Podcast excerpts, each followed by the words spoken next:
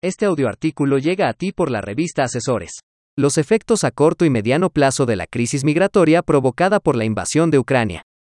Por Janet Genaquin. A poco más de cinco meses de haber comenzado la invasión de Ucrania por parte de Rusia, o como el Kremlin la llama, la operación militar especial, más de 6 millones de ciudadanos ucranianos han abandonado el país, lo que convierte este conflicto en la crisis de refugiados de más rápido crecimiento desde la Segunda Guerra Mundial. Aunado a ello, el alto comisionado de las Naciones Unidas para los Refugiados, ACNUR, estima que hay más de 5.8 millones de refugiados presentes en toda Europa, y más de 3.6 millones de refugiados en Ucrania se han registrado para protección temporal o similar de esquemas nacionales de protección en Europa. Además, otros 8 millones de personas se han visto desplazadas internamente en Ucrania. Ante esta situación, la respuesta de la Unión Europea fue inmediata e inusitada. Casi una semana después de la invasión, la UE votó a favor de la implementación de la Directiva de Protección Temporal, Directiva 2001-55-C del Consejo, mecanismo creado tras la crisis de refugiados de Kosovo en 2001, pero que nunca había sido aplicado. Dicho mecanismo vuelve vinculante la protección internacional para aquellas personas que por circunstancias de violencia permanente, conflictos armados o violación sistemática de los derechos humanos busquen legítimamente protección en la Unión. En este sentido, la directiva concede permisos de residencia, acceso al mercado laboral, al sistema educativo, a la vivienda, a la asistencia social y médica. No obstante, cabe destacar que estos beneficios, así como su validez temporal, son diferentes en cada país. Esta acogida de refugiados sin duda pasará a la historia. Nunca antes se había observado que los gobiernos y la ciudadanía sumarán sus esfuerzos para ofrecer alojamiento, transporte aéreo y terrestre gratuito, entre otros, a un pueblo que escapa de un conflicto armado. En otras crisis migratorias, los países de la UE mostraban políticas divergentes, que iban desde limitar la llegada de refugiados a territorio europeo mediante la construcción de muros, como en el caso de Hungría, o la negociación con países terceros para que acogiera migrantes a cambio de compensaciones económicas y políticas, como en el caso de Turquía, en 2015, hasta la recepción masiva de refugiados, como en el caso de Alemania, en 2015, y la implementación de cuotas por país. Una explicación de esta prueba de solidaridad se enmarca en el concepto de la otredad, ya que los ucranianos, ahora, son vistos como un grupo étnico y cultural más semejable a la población de Europa Occidental, en contraste con los migrantes de Medio Oriente y África. No obstante, cabe preguntarse qué pasará si el conflicto armado se prolonga y los ucranianos no pueden volver a su país en un mediano plazo. Como sostiene Maciej Dushik, experto en migración de la Universidad de Varsovia, hay que tener presente que los ucranianos todavía son tratados como invitados de los que se espera que regresen a sus hogares cuando les sea posible. Debido a su ubicación geográfica, Polonia es de los países que están recibiendo más refugiados, alrededor de 3.5 millones de personas. Algunos llegan allí para trasladarse luego a otros países, pero lo que es evidente es que este país no podrá hacer frente a la integración de más de un millón de personas en su mercado laboral y en el sistema educativo, puesto que no es lo mismo brindar ayuda humanitaria que integrar a los refugiados en la sociedad.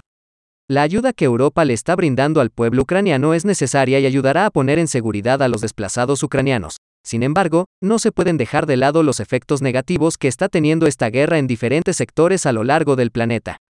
Ejemplo de ello son las sanciones económicas que se le han impuesto a Rusia, que encarecen los precios de la energía y por lo tanto los alimentos, entre otras consecuencias. Aunado a esta situación, se suma la dificultad de Ucrania para seguir produciendo y exportando sus cereales, ya que el éxodo ha reducido el número de trabajadores agrícolas. La cosecha de estos cereales se lleva a cabo en junio, pero su viabilidad dependerá en gran medida del avance del conflicto. Asimismo, la exportación ya se ha visto afectada con el bloqueo de los puertos marítimos por parte de las milicias rusas.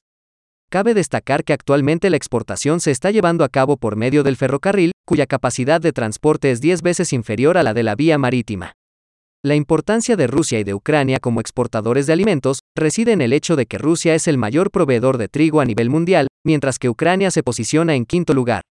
En conjunto, proporcionan el 19% de las exportaciones de cebada, el 14% del trigo y el 4% del maíz del mundo y representan más de un tercio de las exportaciones mundiales de cereales. De igual manera, ambos países son los principales suministradores de colza, exportando el 52% del aceite de girasol al mercado mundial. A ello, se añade la producción de fertilizantes, en la que Rusia encabeza la lista de productores.